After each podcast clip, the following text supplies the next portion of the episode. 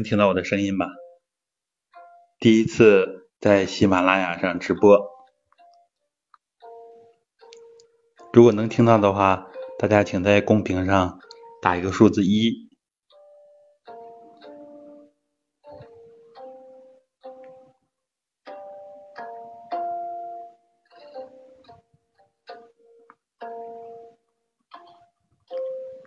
大家是否能听到？能听到，请在屏幕上打一个数字一。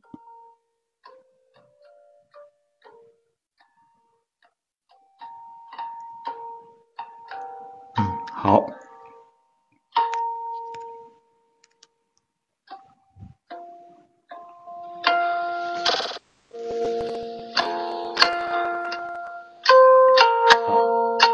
各位好。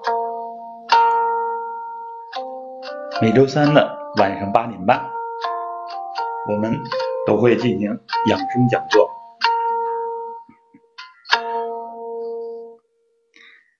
我们之前呢一直是在荔枝上直播，后来呢感觉荔枝的气场呢跟我们的内容不是太合，因为我们讲的是比较正统的这种养生，跟那个娱乐气场不是太合。所以呢，我们喜马拉雅开通了直播的公测之后，我就马上决定转移回来，因为我们的大本营就在喜马拉雅上。之前呢，我制作了一些专辑，有导引入门的，还有提高，还有传统养生功法等等一些专辑。我们这些直播的音频以后也会传到这个传统养生功法这个专辑里边，作为我们的历史资料。今天呢，就是我们转到新平台第一课。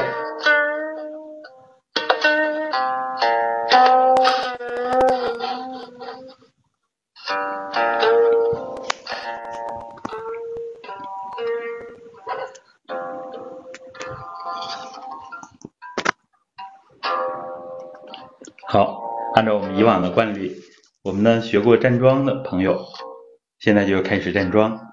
然后其他的新朋友可以先随意的听一听我们讲的内容。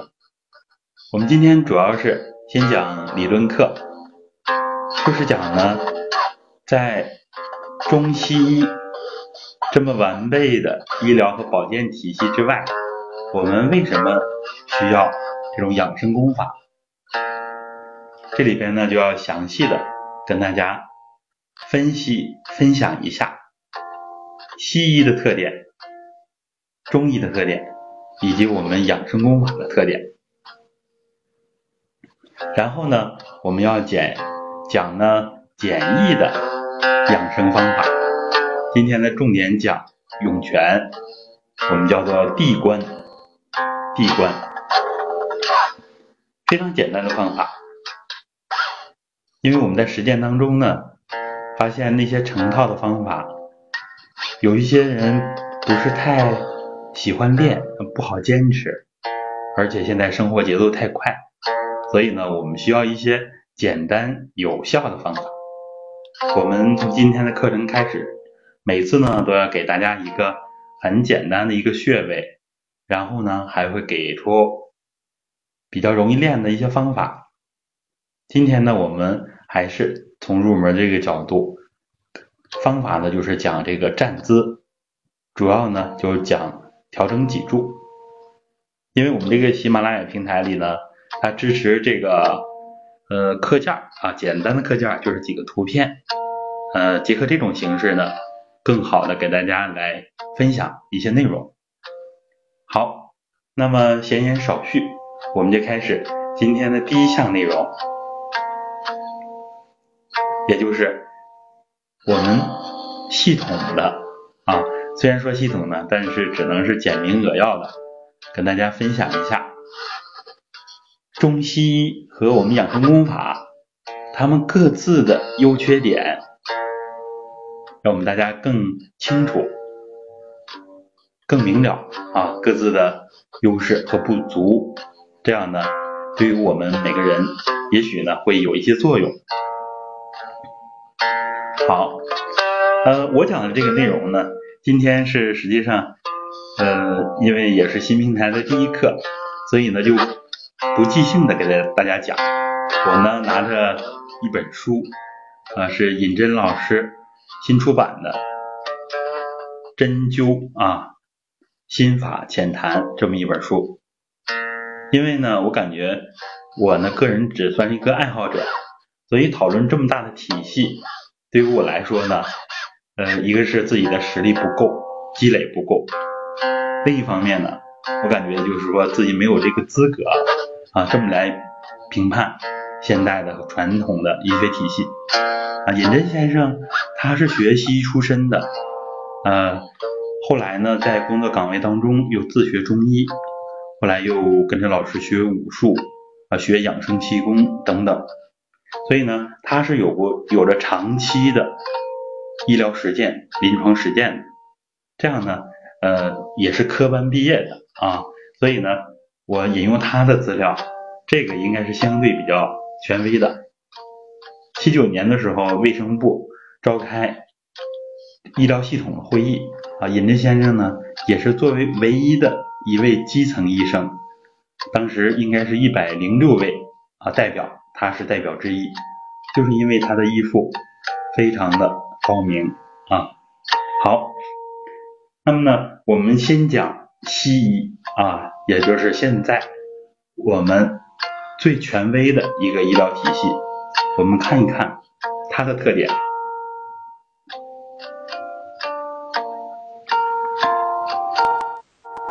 西医学呢，它在分科上，我们都知道有内外妇儿啊这样的不同。它呢在检查方法上，它有物理检查啊、化验检查、生物学检查等手段。这些呢，我们大家其实都比较熟悉。通过一些，你像听诊器啊，这就属于物理检查。然后，呃，验血啊、验尿啊，这就属于化验的方法。然后呢，还有生物学啊，生物学的检查等等。然后，在医疗方法上，它有这个药物疗法、有手术疗法、物理疗法啊这些区别。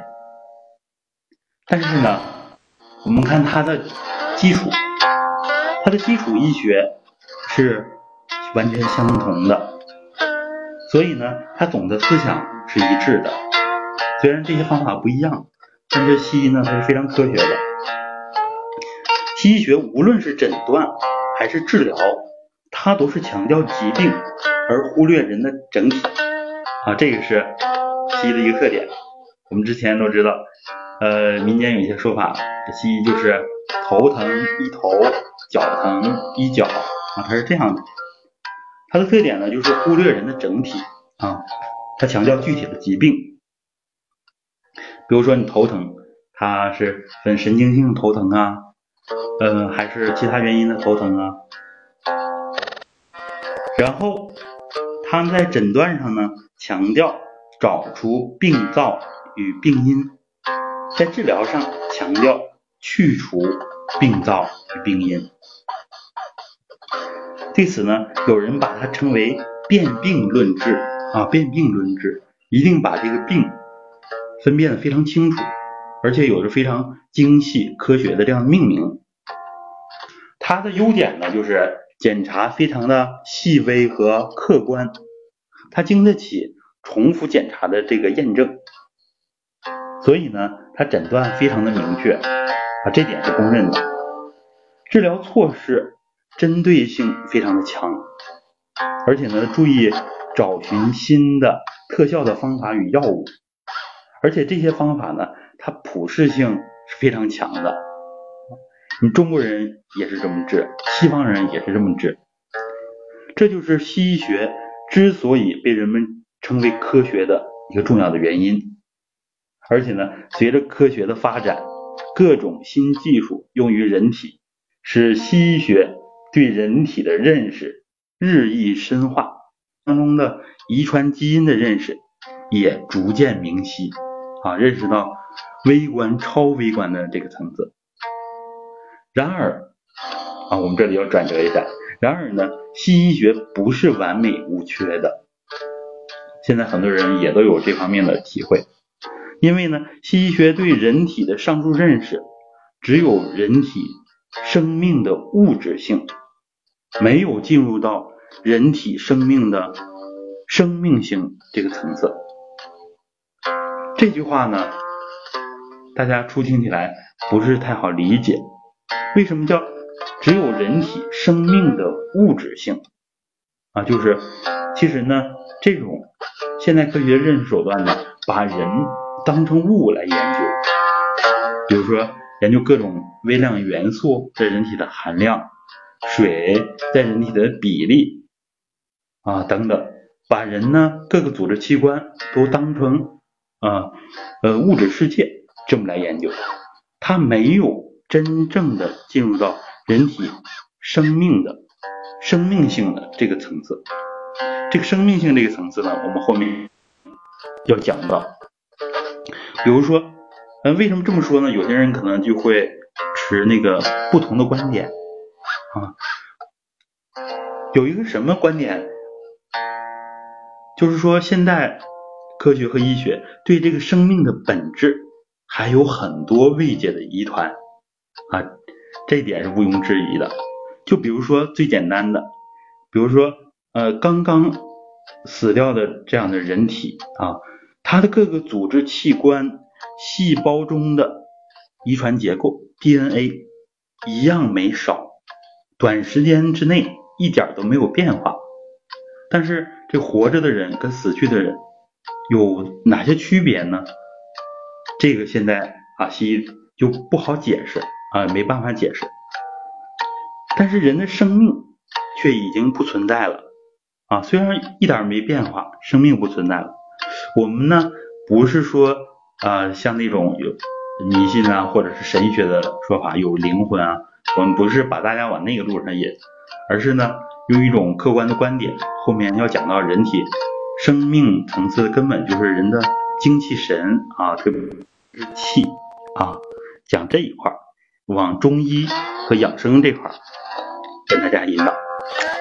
所以呢，我们有理由说，现在的西医无论在诊断上还是在医疗上，往往在一定程度上陷入了机械唯物主义啊，他很讲唯物，很科学，但是有的时候呢，未免有些机械。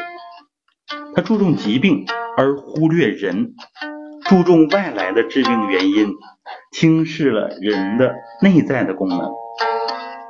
即使是西医学的，比如说。维生素疗法呀，激素疗法、免疫疗法，这些呢，旨在增强人的生命功能的方法，也只是从外在因素，而非人本身的内在因素入手啊，这些还是外因。虽然这方法层出不穷啊，不断的进步。总之呢，西医学把人的病啊，这个是遗传病要出来的，看成。是外在因素加于人体的异常状态啊，这就是病啊。西医认为都是外在的因素，想要治呢，就要把它去除掉，或者呢是去除治病的原因上着手，或者是从病的去除它的异常病态着手。前者呢啊，就是要找到病因，比如说细菌呀、病毒、原虫。利斯克氏体啊等等，这样呢就把这些东西给它杀掉，给它去除掉，这样病就好起来了。后面的一种说法呢，就是说动手术啊，哪个地方有问题了？咱们有的人说听不到声音是吧？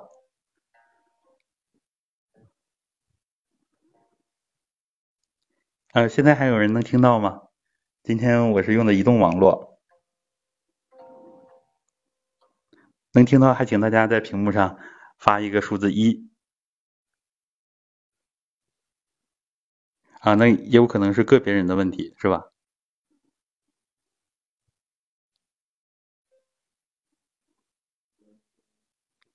大家现在还能听到吗？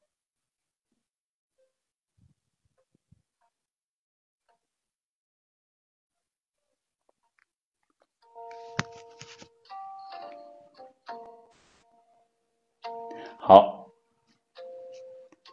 好的，还是呃，可能个别人呃网络啊或其他方面的因素，我们继续讲中医体系。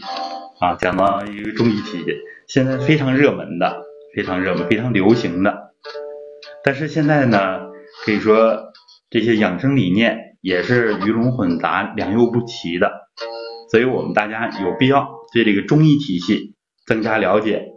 这样我们就可以自己来辨别哪些是真正有水平的，哪些是滥竽充数的。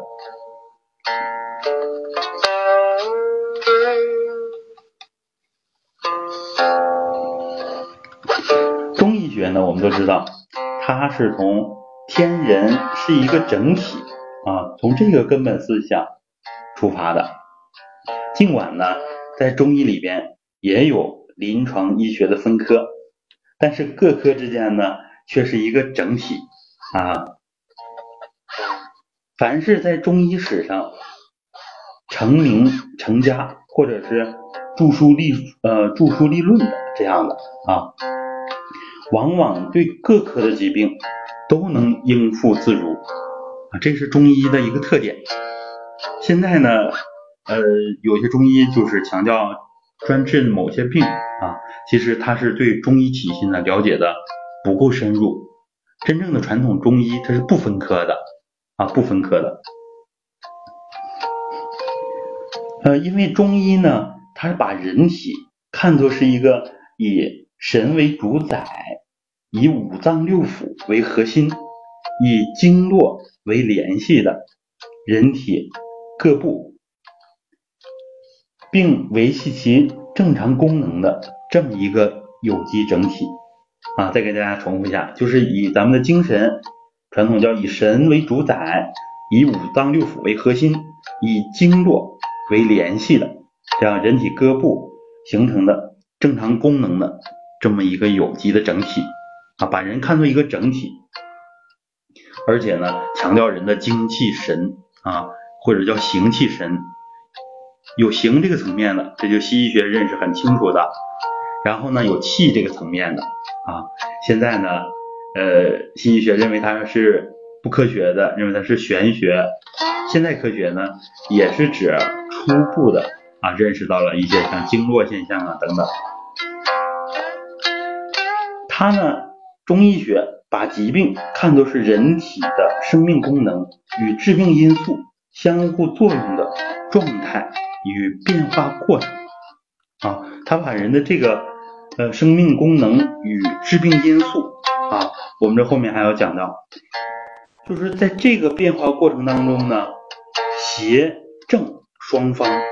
啊，邪正双方，邪指什么呢？邪其实就是指的致病因素。啊，我们这么来理解。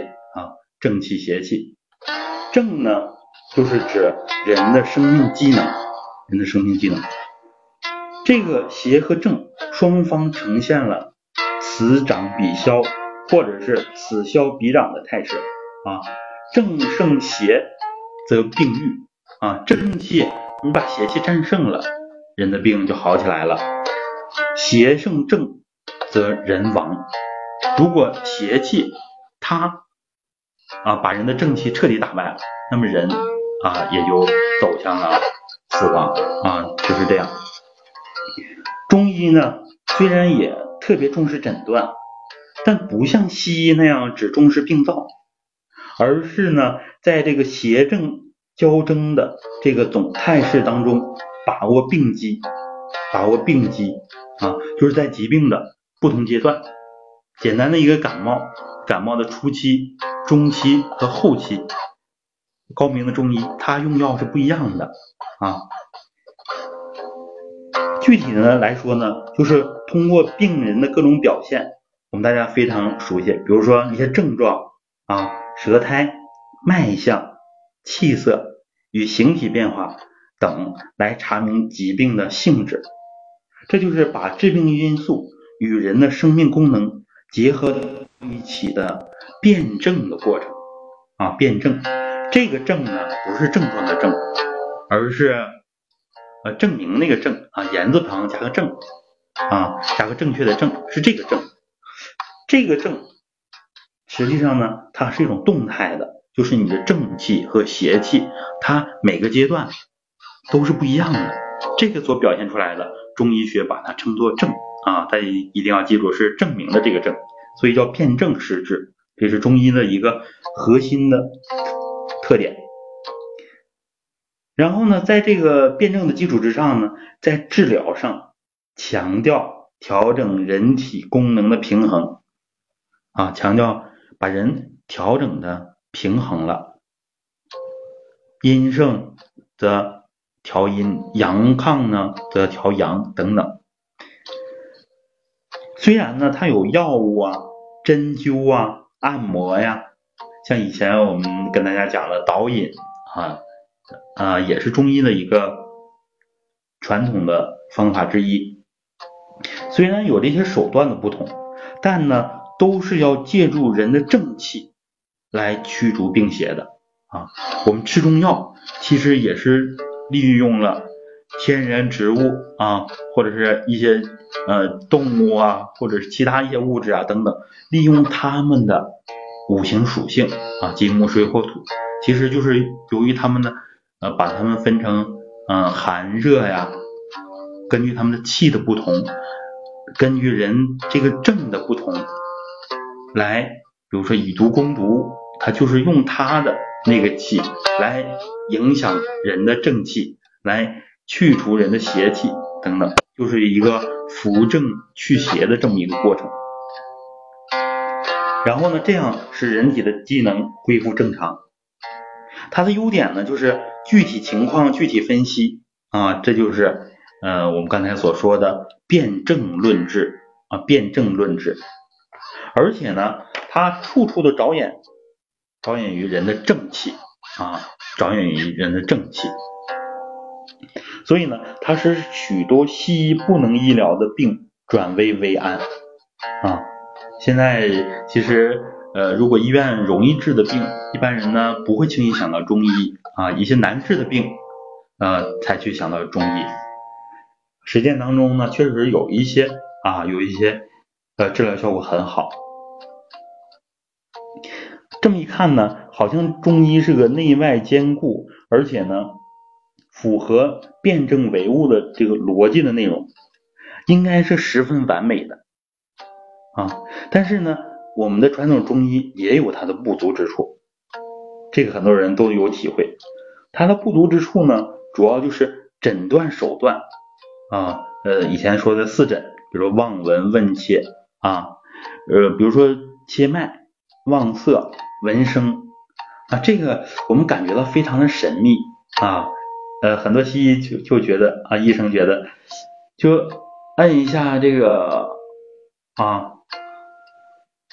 动脉就能诊断疾病，觉得不可思议啊，觉得这个东西也不能理解，也是不科学的啊。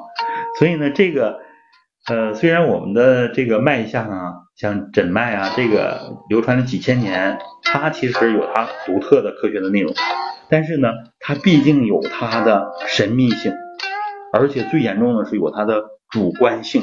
和模糊性啊，这就是往往使不同的医生呢，比如说你找几个不同的中医去看，他们不能得到完全一致的客观检查的结果啊，这点就远远不如西医。西医呢，你只要呃这个检查医生的水平经验足够的话啊，你到多家医院去检查，它结果也会是一致的。但是中医就存在这个问题啊，有主观性，有模糊性。而且还有神秘性，而且呢，在治疗当中，这个变数太多，这个变数非常多。传统的中医，尤其是一些非常有名的历史上非常有名的中医，他开方他开药呢，还有一些比较有名的医生啊，其他地方一些开药呢，就给你开两周的药。其实这个是比较科学的啊，因为你用两周之后，呃，这个症到什么啊？它病机有哪些变化？它要根据那些变化再给你调整药啊，所以这个啊也是继承了我们传统医学的一些核心的东西。这样我们通俗的来讲啊，中医呢它不是治病，它主要治的是症啊。我们说这个症啊，证明这个症，这个呢就叫辨辨证论治啊，辨证论治。这个症呢，它不是对症治疗的那个症啊，就是病煞啊旁加上一个正字，不是那个症。它还是像刚才我们讲的，是致病因素作用到人体，人体与这个致病因素起反应，这个起反应之后啊出来的表现跟正常人不一样了啊，这种表现是人体功能态和疾病做斗争的表现，中医治的就是这个状态，这个状态就不仅仅是致病因素的问题，它是人体功能在与致病因素作用之后。不正常的状态，所以中医治病就是要把这种功能状态调整到正常，这样人的病就好了。这个呢是中医治病的这么一个原理。这样呢，也就是按照中医学的病因、病机、治疗原则等一整套知识理论的，是经过了几千年啊，经过了几千年的实践。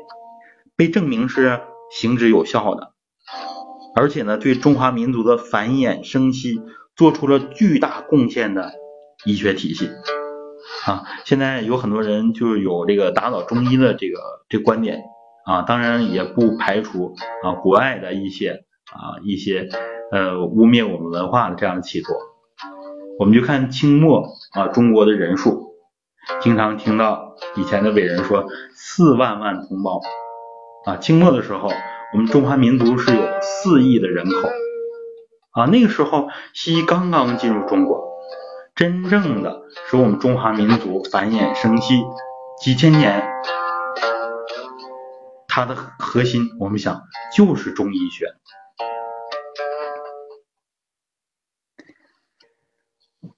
可是呢，现代医学认为它不科学啊，因为现代医学找到了很多疾病的病因。啊，尤其是各种生物性的病因，比如说致病因素的啊，致病的这个各种细菌，这些病因呢，在中医看来虽然属于外因范畴，可是致病的生物细菌啊，与中医称述的这个病因啊，这个外因风寒暑湿燥火，它怎么能相提并论呢？这个这一点的确是中西医。根本矛盾所在，这个呢也并非我们就是用三言两语能给他讲清楚的啊，这里边的关系非常复杂。比如说人的正气足了啊，比如说治感冒啊，呃，再比如说呃零三年的非典，我上次跟同事讨论过啊，他认为非典这个中医介入纯属谣言啊，认为这个中医不可能治非典，他怎么可能呢？一个这么先进的西医学都治疗不了，实际上，不管是你非典病毒啊，还是普通的感冒，还是肺炎，中医治起来呢，它不分辨这些啊，它主要就看症啊，你是发热为主啊，还是呃这个呃畏寒呐等等啊一些就是体征啊，我们前面所说的症，它根据这个症来用药啊，所以我们说，嗯。当年我们还要需要啊更多的史料啊更多的资料。当然呢，说这个国医邓铁涛老先生他参与治疗啊间接的参与治疗啊这个应该也是有他的事实依据的啊。我们从理论上来说，完全有可能啊中医会对这个当年的啊这种呃传统里叫温病学说啊这种就是这种流行病传染病这种瘟疫。你像在明清时代，这些名医呢，对这个温病学说都有很大的进步啊。然后呢，嗯，就是我们引用一段毛泽东啊，毛主席对这个中西医的评述。我们看伟人怎么说，他说呢，医道中，医道啊，中西各有所长，中言气脉，西言实验啊，就是中医主要讲气脉。西医呢，主要讲究实验。言呃，然而呢，然言气脉者，理大微妙，常人难识，故常识之虚啊。就说这个呃中医呀，讲人讲治病讲天地人讲这么一套，讲的这个理理论太大了，太微妙了，一般人哎难以掌握啊，难以认识。所以呢，经常说他是不是虚的，是不是玄学呀？然后呢，又说了，伟人又说了，言实验者专求治，而弃则离矣，过常识其本啊。就是说啊，西医的特点就是呃研究实验，然后治呢就是人的形质、形体啊，有形的东西，而把人的这个气、这个元气，把这个最根本的东西给丢掉了。所以呢，常失其根本，则二者又各有所偏异。啊，实际上以后应该走中医和西医相结合的这么一个方向啊，这个以后我们还会专门来讲。所以说呢，呃，我们现在对中西医应该有一个比较科学的认识啊。那么说，为什么需要养生功法？这个由于时间关系，我们就是下周。啊，下周的同一时间跟大家分享。今天呢，我们赶紧啊，把我们今天的内容分享给大家。今天的养生方法，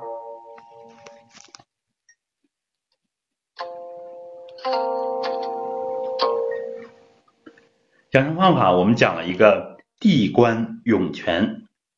大家想想，第一课我们讲的东西一定是非常重要的。地关是什么意思呢？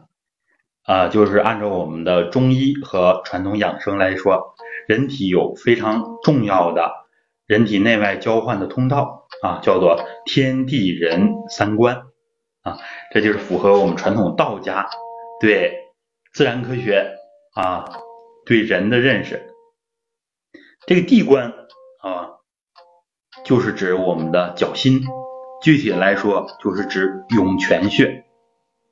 涌泉穴我们大家非常熟悉啊，通过这个穴位的名字，我们就能体会到一点涌泉的特点。涌泉的意思呢，就是气如泉涌啊。这个气是什么呢？指人的经脉之气啊，像泉水一样的涌出。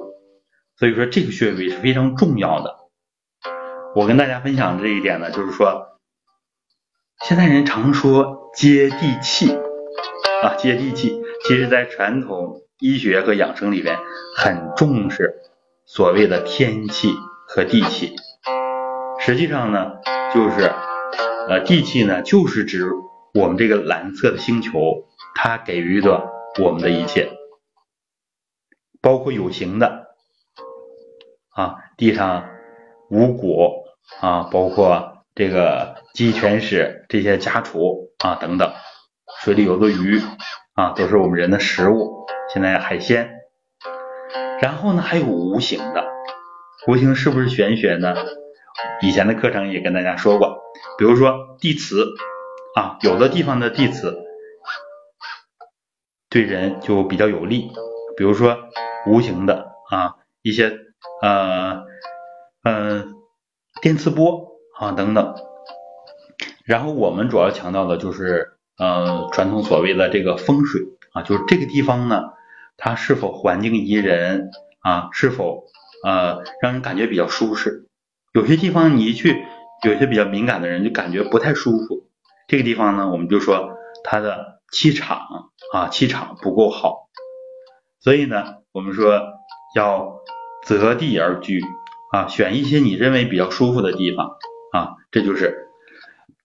啊，我们的啊一个观点，当然呢，我们以后还要讲这个迷信和科学的这个风水观的区别啊。我们传统文化当中一定有很多的糟粕，但是你把这个糟粕给它清理到之后，就会出现精华啊，就是这样。然后呢，我们讲的这个地气到底是什么？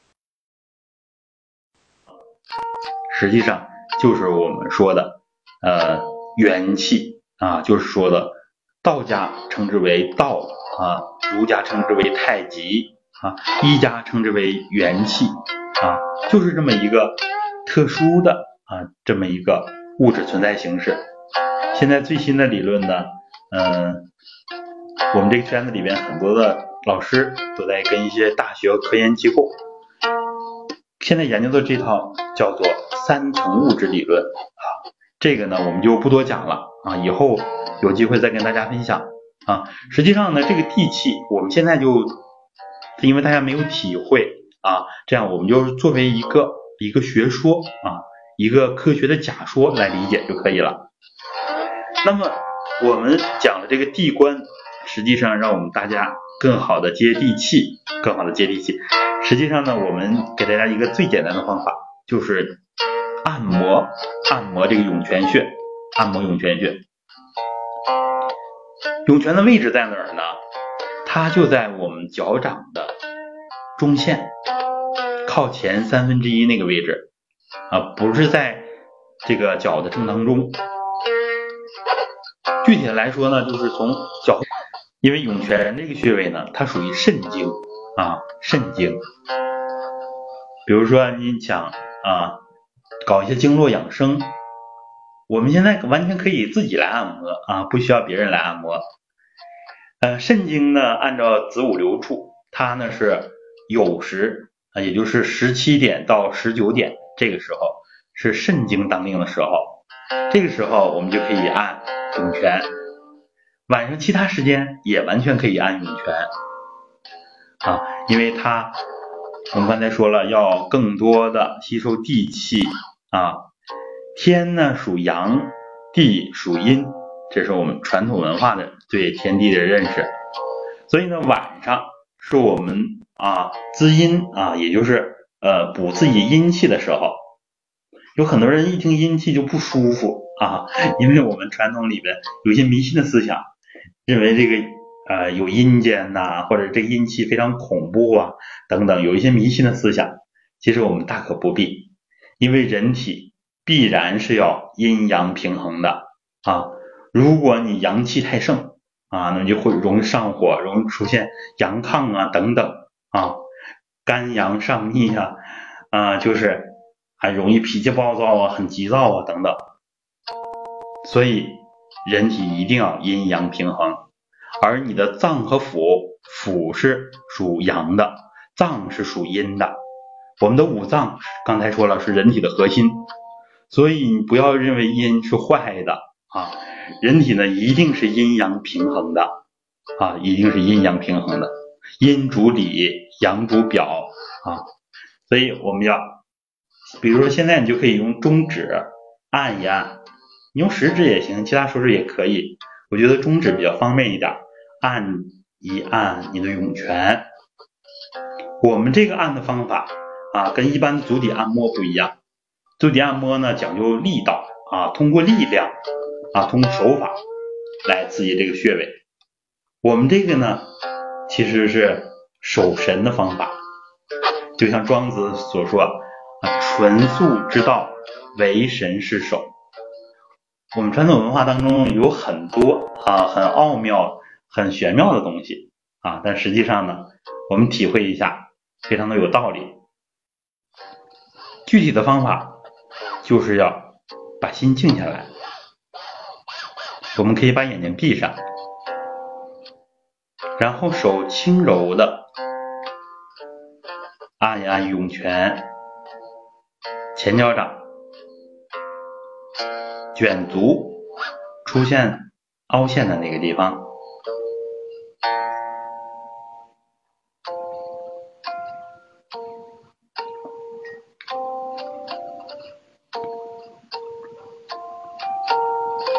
这样呢，一般我们可以，比如说正按一百圈儿，然后再反按、反转一百圈儿，就是这样转圈的揉按。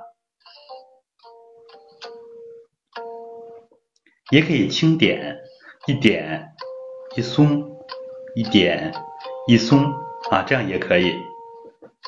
有一个数量呢，这样呢，其实你自己数着数，容易帮自己集中啊。这个也是其中的一个方法，大家可以根据自己的情况，你可以数着数，也可以不用数数。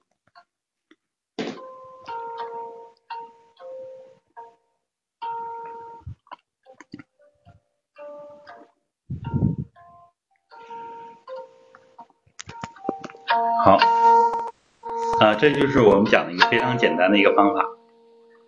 然后呢，我们看一下这个屏幕上啊，呃，刚才我们要找这个涌泉穴，大大家看看这个涌泉穴的示意图啊，在这儿。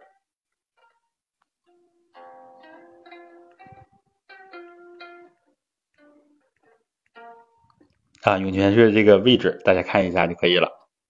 然后我们进行最后一项内容啊，由于时间关系，我们看一看一般人脊柱的形态啊。这个呢，就是一般人的脊柱啊。现在很多人脊柱的位置都不正，或者是侧弯，或者是前后的这种生理弯曲加大啊，驼背呀、塌腰啊等等。这些呢，其实都是不健康的一种状态啊。现在从西方流行过来的这个审美的观点啊，美女呢一定要腰往向前弯着，向前塌着啊，这样可能比较时尚，比较性感。实际上，这种呢对人体是非常不好的。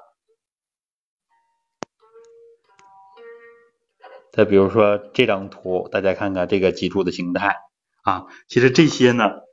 当你的脊柱啊位置脊椎位置不正确的时候啊，其实它会在一定程度上压迫神经啊，影响这个神经系统中枢神经的功能啊。从这养生来说，影响你气脉的流通。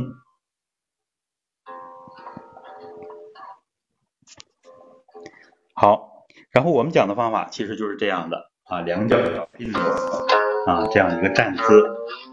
身体站的直一些，头轻轻的向上提着，尾闾往下垂，这样的一个方法。腰呢要自然的向后放松，然后两脚要并拢，两脚的内侧要并拢。刚才摁的这个涌泉是肾经的第一个穴位，脚的内侧、腿的内侧也是肾经。所以我们经常要两脚两腿都并拢这个姿势。我们再看下一张图，哎，大约就是这样一个姿势，脚尖、脚后跟都并并拢。好，那么我们今天呢，呃，比预定的讲课时间又多了一些啊，呃，感谢各位的陪伴。